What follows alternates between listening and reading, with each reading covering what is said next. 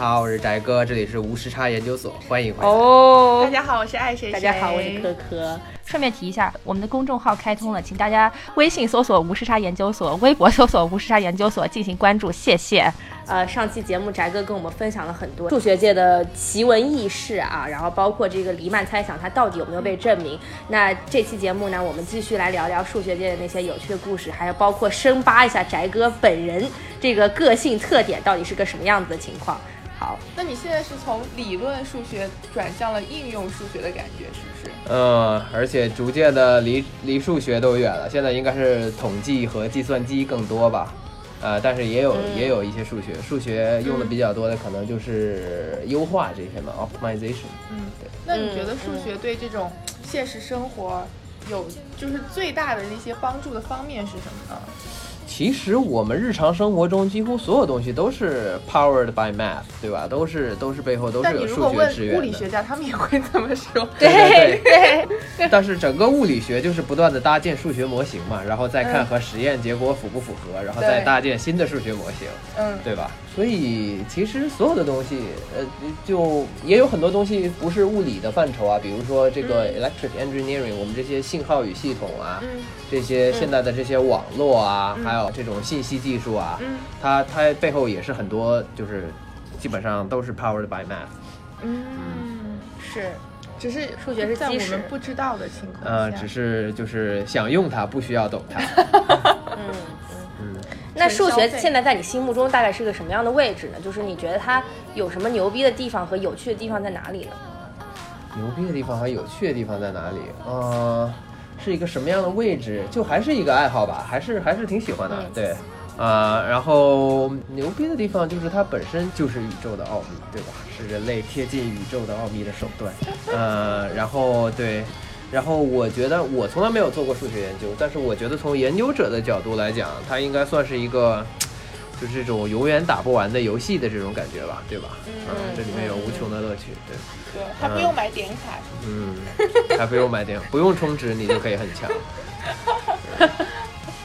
对，我觉得搞这种理论研究的，其实都给别人一种孜孜不倦，然后千年攻克一个难题的，有很大使命感的那种感觉，就是会让人觉得很肃然起敬吧。沉浸于其中，嗯，不能自拔。那好，那我们补穿插补充了一些甜点啊 dessert，然后我们现在来问一问这个 hardcore 的这个问题啊，就是所谓这个悬赏的世界七大数学难题究竟是什么嘞？哇，你这个问题非常的。嗯，不好回答，因为这七个问题我不全知道 啊、呃然后这七个问题里面很多问题就是，首先他们都是很不同的方向的。然后呢，啊、就这七大问题是怎么来的呢？就是为什么就是总结出了是这七大数学难题呢？就时常都会有这种，因为数学家也是有很多不同的类型的。那有的人就是非常的，有的人就是解题高手啊，比如说像我们非常熟悉的华裔数学家陶哲轩，他就是非常擅长和别人合作一起来解解决问题。嗯然后有的人就是这种体系型的选手，就是啊、体系工具型选手，他们会构建自己的体系，创造出自己的工具，然后呢可以让后后人这个受益无穷。嗯啊，这种人也也就是大师范儿啊。嗯像有位这种啊代数大家叫啊亚历山大格罗滕迪克啊，他就是这么一号人。黎曼其实也算是吧，嗯，然后也有的数学家是非常有大局观的这种，就是他非常有视野，他会说哦，我们这个数学整体有什么问题是要解决的，有什么问题是解决了可以对整体有很大的推动。上个世纪有一个非常有名的数学家叫希尔伯特，他当时就提了好像是二十二个还是二十三个这样的，就是也是数学问题，然后其中的很很大多数都已经解决了。现在啊、嗯他就是就是相当于这种非常有大局观的数学家啊。然后像这个七大数学难题，应该是克雷就是数学研究所，它也是聚集了这么几个，就是它应该是有一个小组，这种评审小组。嗯啊，对，我记得它有个评审小组，而且这个呃怀尔斯就是解决费马大定理的这个，嗯他也在里面。然后呢，他们就是聚在一起商讨，就是说，哦，我们现在这个数学作为一个整体，还有什么，就是很多这种特别悬而未决，而且就是解决了这个问题呢，能对数学作为一个整体有很大的推进的这种问题。嗯嗯嗯，那所以这七大问题到现在都没有解决是吧？呃，已经解决了一个，呃，就是前一阵也是非常有名的，叫做庞加莱猜想。嗯然后是一个俄罗斯数学家叫佩德尔曼，他是个他也是个非常传奇的隐士，好像是不知道现在年纪也挺大了吧，但是一直都和就是我们所谓的靠山吃老型 啊、一直都和妈住住在一起，然后住住在就是妈家里的地下室这种感觉吧。啊，啊，但是他也不求哦财，就是发给他一百万，他也不来领奖，啊，对，是个非常天才型的隐士，对，而且他的论文都不是正，不是说什么非常正规的渠道发表，他就是在网上那个一贴，这么随性，他是在网上发表的，也不是说不是正规渠道吧，嗯但不是那种非常书面的这样发表出去。嗯，哦，看来数学界是不需要 marketing 的，就是真的是拿实力在说话。如果真的做出来的话，那真的不需要 marketing 了。对，呃，在从前还是要的吧。从前的话，你看就有这种加罗华把这个自己这很多成果发给柯西，柯西看了一看，哎，没什么兴趣，扔到了垃圾箱里。对然后呢，啊哎呀，不被认可，然后很绝望，算了，跟为了女人去决斗，然后就死掉了。我感觉就是历史上很多这种故事，就是不仅仅是数学界啊，就是他们互相之间可能会通信，然后 share 自己的 thoughts。很多的情况是说，比如说两个数学家或物理学家同时想到了一个东西，但是嗯一个人就是因为另外一个人帮他发表了或怎么样就成名了，然后另一个人呢就是因为无处 public，然后就。导致要很久以后，历史上大家会才会说，哦，同一时刻他也发现了这个。对，然后这个人生前就会非常的落魄潦倒。对对，有的时候也会有很大争议，像这个牛顿和莱布尼兹，他就争议谁是微积分最早的发现者。然后呢，围绕他们就形成了欧陆派和英伦派的这个数学家派系，互相口诛笔伐。对，但是我觉得这是哦很有可能的。当年没有办法，你说没有信息的这种交流在，嗯，对。是这样的。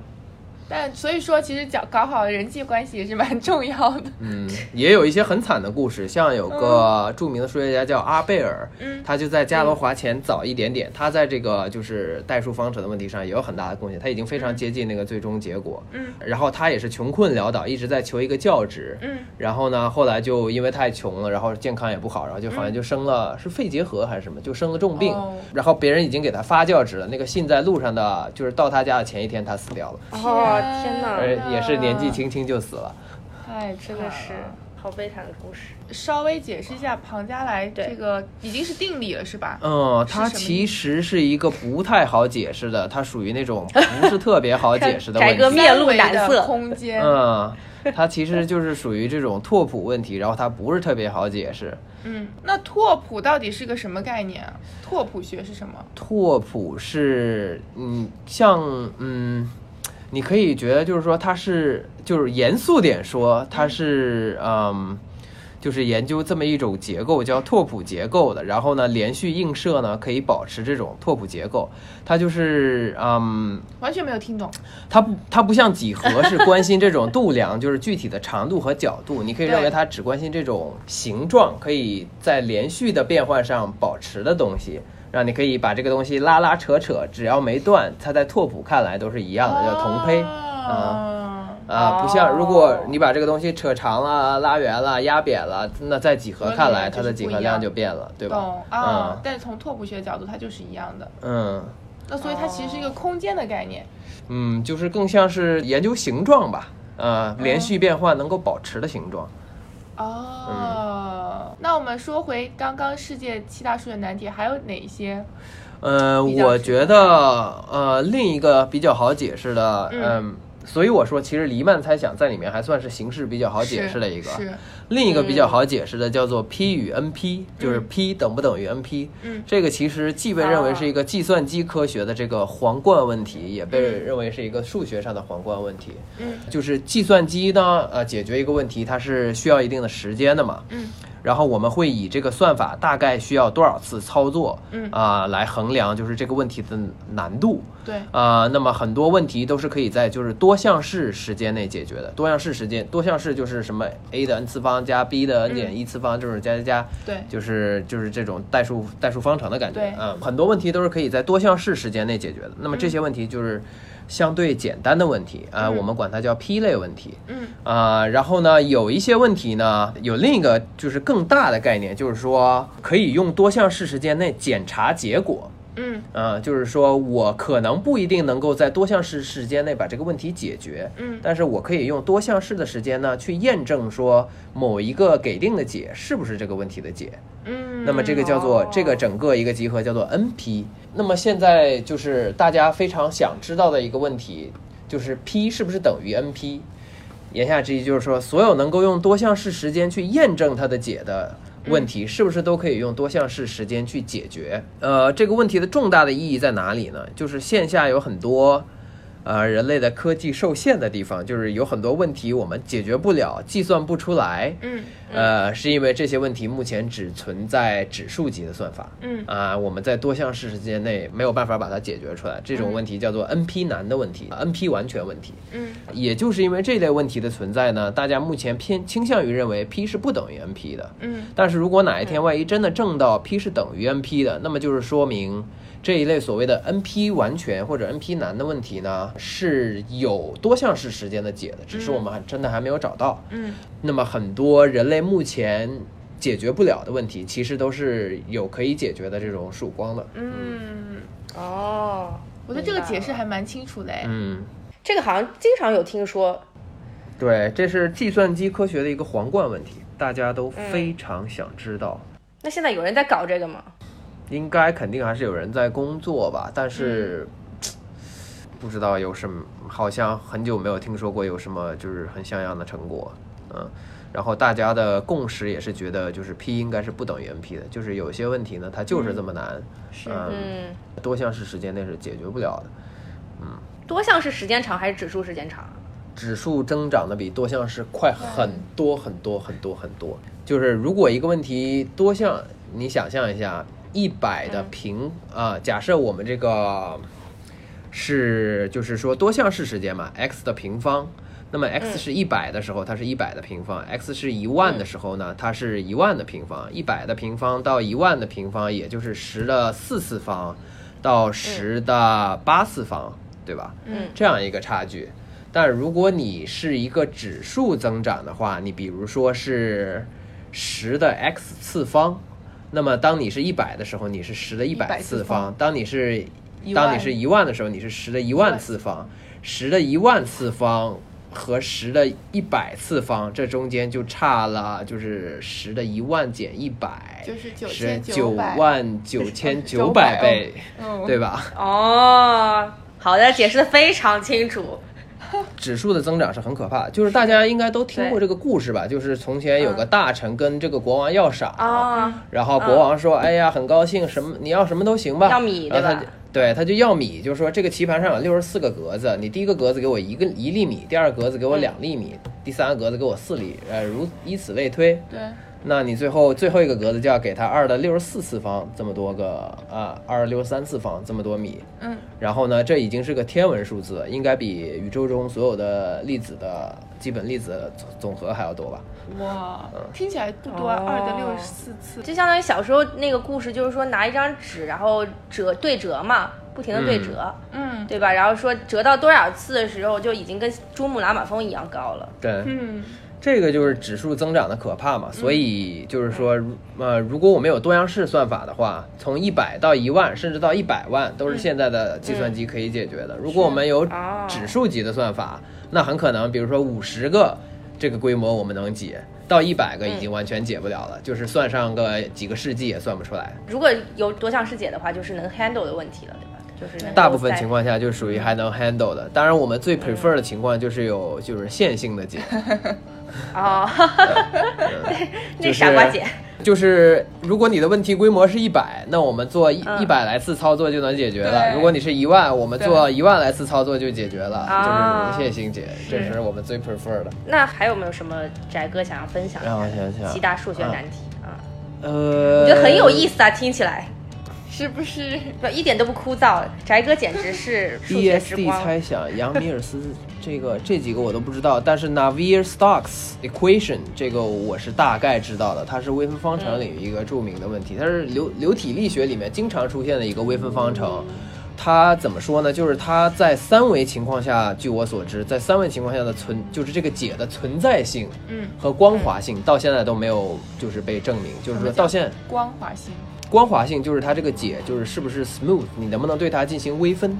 啊。它会不会有这种就是变化很突兀的这种点？啊、啊就是有那种犄角。犄角对，如果它是光滑的话，它整个曲线就是非常 smooth，就不会有那种突变。嗯。啊、就是对应着导数不存在或者导数非常大的地方。嗯对。啊，呃，非常有意思的就是说，呃，这个方程其实就是啊、在流体力学里面经常用，然后也有很多数值计算的方法去去求它的数值解。嗯但是实际上就是说，我们从来没有证到过，在三维的情况下，它一定是有解的，就是解的存在性在三维的情况下嗯、是没有证明的。也算是说回到就是一个我就是真的是做研究的做几何的同学跟我说的吧，就是说就是几何的情况是这样的，就是说。二维的情况一般都是比较好解，然后再往高维的也非常好解，但是一般最难解的就是三维的情况，就是像这个 Navier-Stokes equation，嗯它就是三维的情况，我们到现在都证不到解的存在性。像庞加莱猜想，高维的早就有人证完了，嗯就是三维的它那个做不到，就就是就是它是这个庞加莱猜想。为什么呢？嗯三维的特，那你说嗯，在这个事情上我很不专业，但是如果一定要说的话呢，就是我不专业的说一说呢，就是高维空间能有的 structure 非常有限的，但是很多时候在低维空间上，我们可以有非常丰富的这种结构。你像嗯在，就是当然我这样说可能不不一定对吧，因为我不专业。但是你比如说在实数上，就是一维上，我们可以就是做出一个域来，实数域，就是它对于这里面的这个元素啊，它对于加减乘除这些运算啊，全都是封闭的。对就是说你取两个实数来，你不管怎么加、怎么减、怎么乘、怎么除，它都还在这个实数域里面。是嗯那么在二维空间上，你也可以构建出这样一种加法和一种乘法，嗯使得它成为一个域，这个就是复数域。嗯那么你任取两个复数来，然后你不管怎么加减乘除，根据你定义的这个所谓的复数乘法、复数除法，它都还在这个域里面。是呃，嗯那么在三维以上呢，你就定义不出这个域了啊，你就找不到域了。但是呢，在四维的情况下呢，你还可以找到就是环啊，然后在八维的情况下也可以找到就是四元数啊什么之类的啊，然后。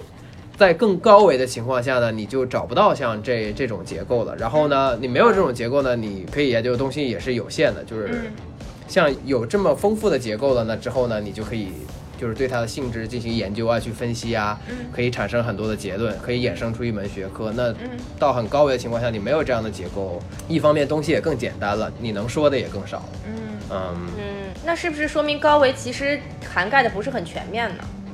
只是某一个特殊性。嗯我觉得是我们生，因为我们是生活在三维空间的，我觉得三对就是这些低维的三维啊。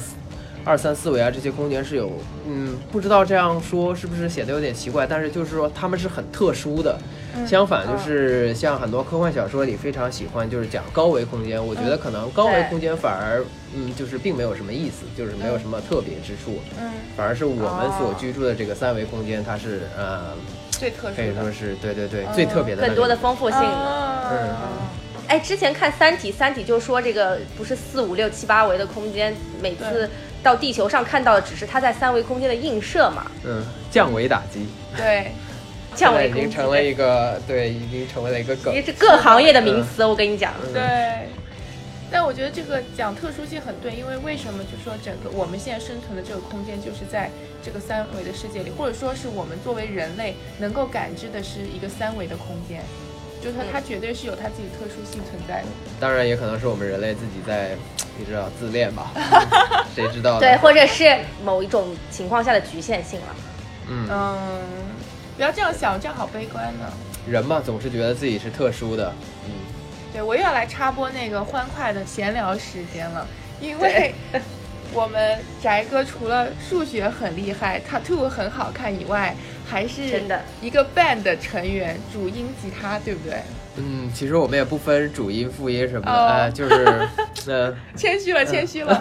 那个当时我差一点去了你一次现场，结果他跟我说他跟主办方吵架，然后他们临时哦，那是唯退演，是不是很有个性？，唯一的一次发生这种事。，对，然后我还就是去了，然后他告诉我不演了，我好伤心。哎不好意思。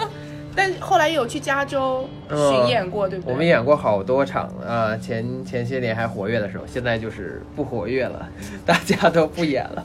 先讲讲活跃的时候，什么 辉煌的时候。，也没有说辉煌吧，对叫什么名字呢欢乐的嘛，我们叫 Wides，W Y D A E S。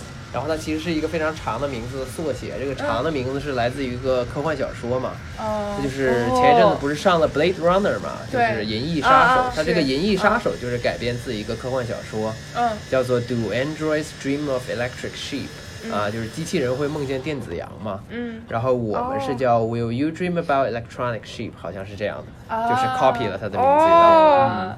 哦然后用的 English 就是每个首歌对对。哇哦。嗯。所以你们是什么风格啊？我们是后摇吧，算是，但是哦。嗯，后摇。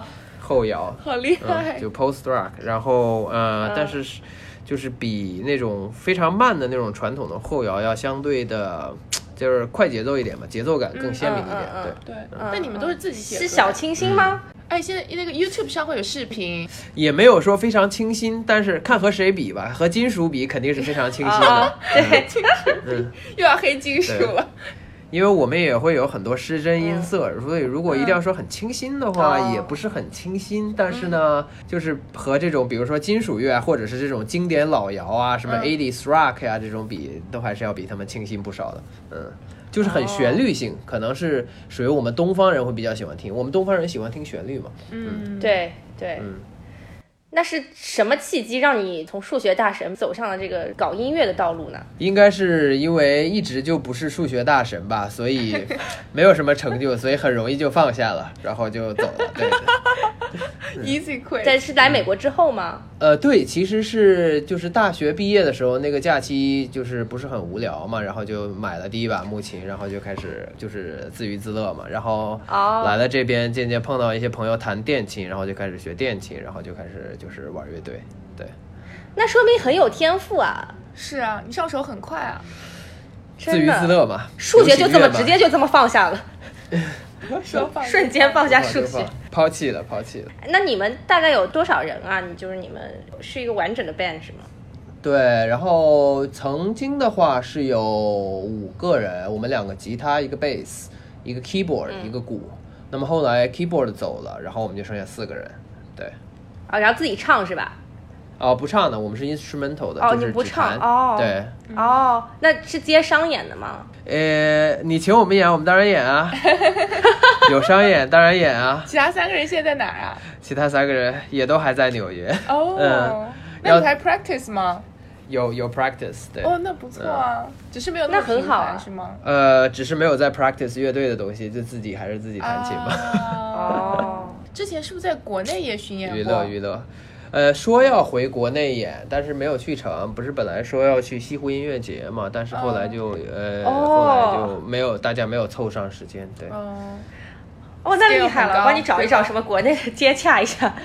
可以呀、对，交给我科呃。你能接到商演可以的。商演的话，好像听说还是更流行一点的，比较好演吧。嗯，那倒是。哦，你们是你们是不流行的那种吗？就是你们你们是哪种风格？我们也是大流行乐，就是所有这些什么摇滚乐，嗯其实都算是大流行乐的范畴，但是我们就没有说那么流行吧。就是而且听摇滚嘛，其实大家呃，尤其是就是国内的朋友，可能很少听这种 instrumental 的摇滚，嗯就是一般都是听嗯就是带唱的嘛。对对对对对对对，啊，那个传播度会比较高一点。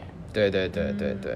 嗯，因为大家就是歌词还是一个很抓人眼球的部分嘛，是嗯，是。哎，那你告诉我，另外一只手臂上纹的是什么呢？猫啊，绿绿。的。啊，它有一只其实是一些猫啊啊，我有一只猫，我有一只 Right 猫，here，天哪！是个 Cheshire 哇哇，这好是爱丽丝好看啊！梦游仙境里面的那只真的，笑的天哪！比较有点 creepy。有点 creepy 的那个 Cheshire Cat，我特别喜欢它那个笑，笑的哦，有点贱贱的，嗯。这个是酷啊！这个这个它其实就是一些抽象的图案，嗯我原始是有个概念图的，然后它把它打散了之后重组，就有点、嗯你知道，有点现代的一点的那种想法。是，它腿上也有。哦，太多了。这这个纹身是都是你自己设计的，对吧？呃，很多 concept 是我的，但是呢，就是实际具体去画呢，是交给纹身师画。我画画很丑的，啊啊，没有没有不也不要求你样样精通了，对我觉得你会这几样已经很不错了，对对对对对对对，这 就很完美了，很完美了，对。说到这儿就已经觉得宅哥就什么都行，但是你们不知道他这个宅哥这个名字真的是当之无愧。好像要被挖。对，为什么叫宅哥呢？就不讲这些，就讲他现在好了。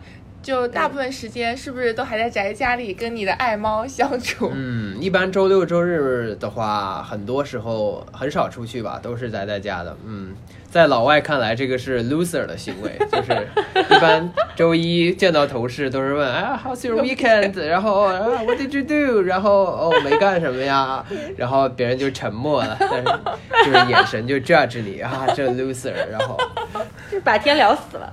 就跟他说我在家里证明数学题啊，对，下次我就这么跟他们吹牛逼。对对呀，超牛的。那你是不是特别喜欢你的猫？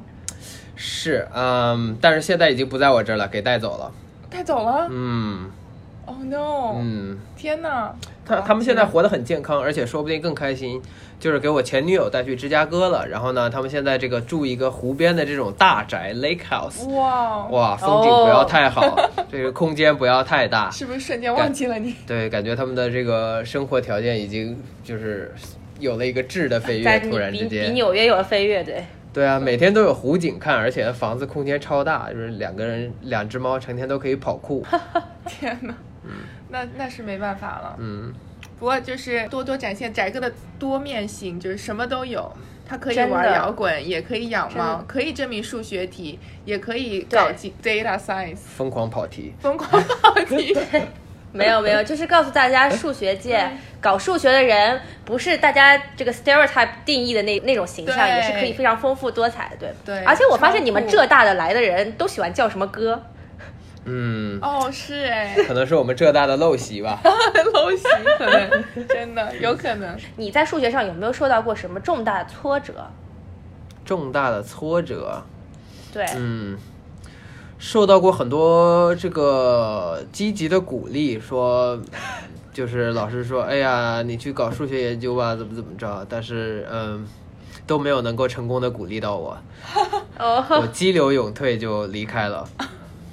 又是那是什么契机呢？是你觉得说，嗯，不是很感兴趣了，还是依然抱有这个梦想，但是只是觉得这条路不太适合自己了？嗯，就是你做数学研究，其实最重要的要非常的 motivated，对吧？嗯。呃，就是天赋是一回事儿，那天赋一般进到这一行的天赋都都不差了。当然，人和人的天赋还是有巨大的差异的，在这一行里面 啊。